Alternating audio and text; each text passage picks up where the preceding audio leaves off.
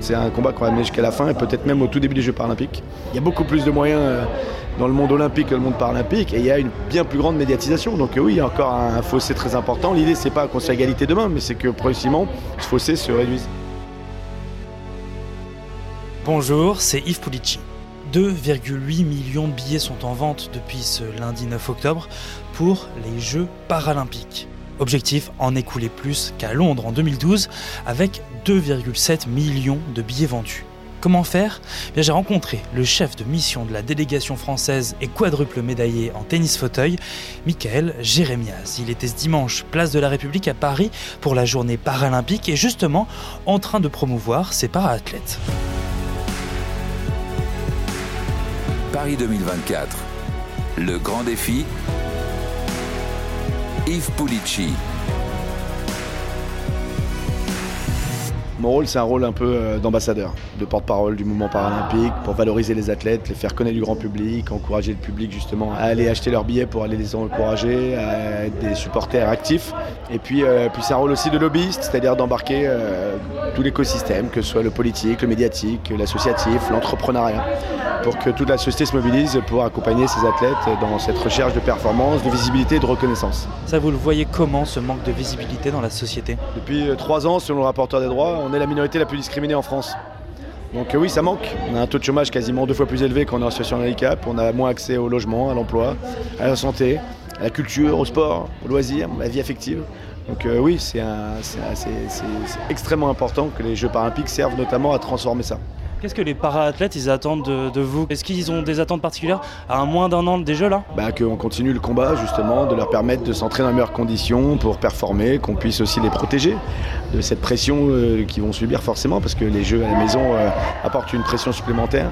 Mais aussi de les booster, de les, conseiller. Après, ils n'ont pas besoin de moi pour performer, mais, mais c'est ce tout ce qu'on pourra leur apporter de supplémentaire et, de, mener un combat pour que des événements comme celui-ci existent, que, que les, médias euh, comme vous soient le plus présents possible. C'est un travail de mobilisation permanente.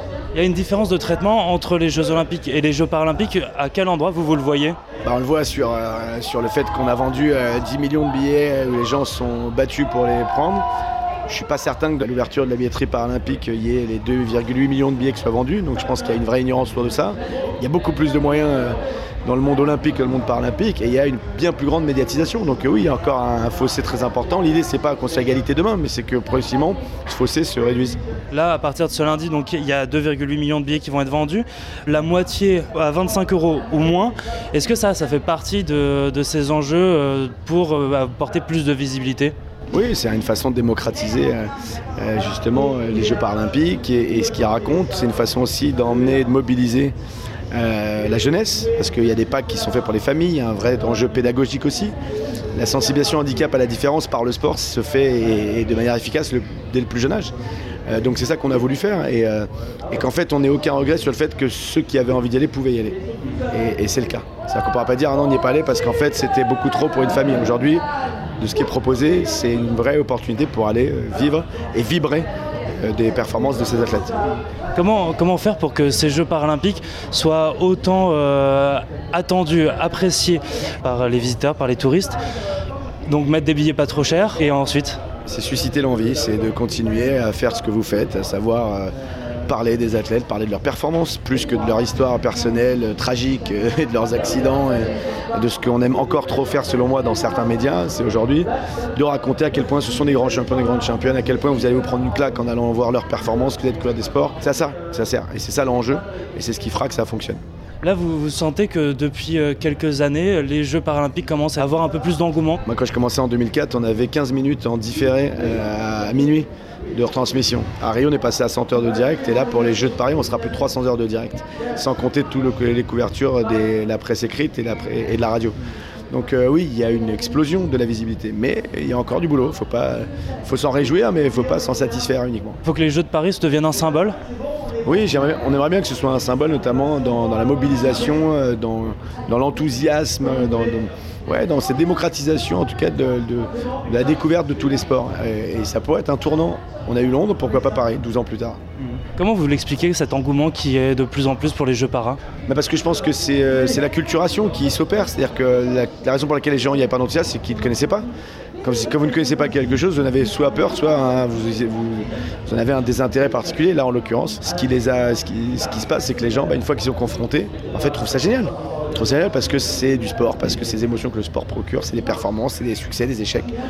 Et ça qu'on aime. Donc, plus vous le montrerez, plus les gens euh, s'y intéresseront. C'est quoi là vos prochains enjeux avant, avant les Jeux de, de Paris? Bah, la billetterie est un gros enjeu, le travail de lobbying auprès des médias a continué évidemment, puis là le travail d'accompagnement des athlètes qui vont progressivement être de plus en plus sélectionnés pour les Jeux et de mettre tout ce qui est en notre pouvoir pour leur donner les outils pour aller chercher là pour le coup des médailles parce que c'est le rêve de, de tous ces athlètes. Même ambition que pour les Jeux Olympiques, top 5 international, c'est ça? Ça moi je me garderais de fixer des objectifs comme ça, je crois que c'est l'objectif de la ministre des Sports euh, qui en a parlé. Euh, En tout cas l'objectif c'est de faire mieux à chaque fois et de donner le maximum pour pouvoir avoir aucun regret euh, au lendemain de la compétition. Là, qu'est-ce qu'on peut faire mieux au niveau de la visibilité, au niveau de l'accessibilité, de l'inclusivité? Bah, en parler encore plus et mieux. Donc là, dans la couverture, d'avoir une espèce de récurrence.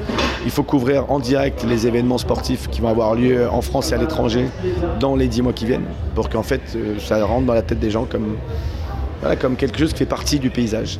Euh, et donc ça, ça contribuera pas mal à mon avis à une accélération euh, de, cette aventure commune. Est-ce que les parathlètes manquent d'accompagnement par rapport aux valides au niveau de la préparation, de l'entraînement? Comment ça se passe? Non, globalement, ça s'est extrêmement professionnalisé. Les athlètes paralympiques sont de plus en plus professionnels. Après, il y a évidemment des euh, disparités entre euh, certains athlètes professionnels et les athlètes amateurs. Mais, mais aujourd'hui, euh, il y a de plus en plus de moyens et on espère qu'il y en aura encore plus. Qu'est-ce qui symboliserait là, la réussite des Jeux paralympiques de Paris 2024 À court terme, c'est euh, des stades pleins.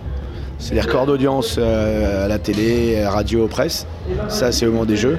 Et puis, dans 5-10 ans, bah, qu'on mesure à quel point ça a permis de transformer euh, euh, la société et à quel point euh, la place personne handicapée se, se- se- se banalisera.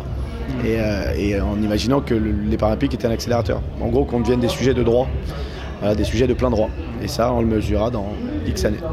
Euh, Là déjà, on va le savoir un peu dès, euh, dès ce lundi avec l'ouverture de la billetterie. C'est une angoisse que bah, les 2,8 millions de billets partent pas euh, tout de suite. C'est pas une angoisse, c'est pas une angoisse. On part de beaucoup plus loin, donc il n'y aura pas 2,8 millions de billets qui vont être vendus dans la journée, c'est une certitude. Mais par contre, on a bon espoir que dans les mois et mois qui viennent, les gens se, comme aujourd'hui, je pense que les gens qui sont venus aujourd'hui, la majorité vont acheter des places. J'en suis convaincu. Au regard de ce qu'ils ont partagé, ce qu'ils ont vécu et ce qu'ils ont compris. Donc à nous de continuer à faire ça pour que ce soit une évidence pour les gens de venir partager cette aventure collective. Donc non, moi, il n'y a pas d'angoisse. Euh, Je suis pas président du COJO, donc euh, moi, j'ai- j'en ai, il n'y a pas de conséquences pour moi à titre personnel, même, même pour le président du COJO. Mais, mais en tout cas, on sait que c'est un combat qu'on va mener jusqu'à la fin et peut-être même au tout début des Jeux paralympiques. Peut-être que les Jeux olympiques et la fin des Jeux olympiques sera un accélérateur aussi à ce moment-là, en fonction des performances des Français, de notre façon de communier euh, avec les athlètes olympiques. Donc euh, voilà, il y a encore quelques grosses étapes. Merci beaucoup, Michael. Avec plaisir, merci. Merci d'avoir écouté ce nouvel épisode de Paris 2024, le grand défi. Toutes les semaines, nous abordons un nouveau sujet olympique et paralympique. Alors, n'hésitez pas à vous abonner si cet épisode vous a plu sur toutes les plateformes d'écoute. Et ce podcast est aussi à retrouver sur le site et l'application RMC. À bientôt. Paris 2024, le grand défi. Un podcast à retrouver sur l'appli RMC et sur toutes les plateformes d'écoute.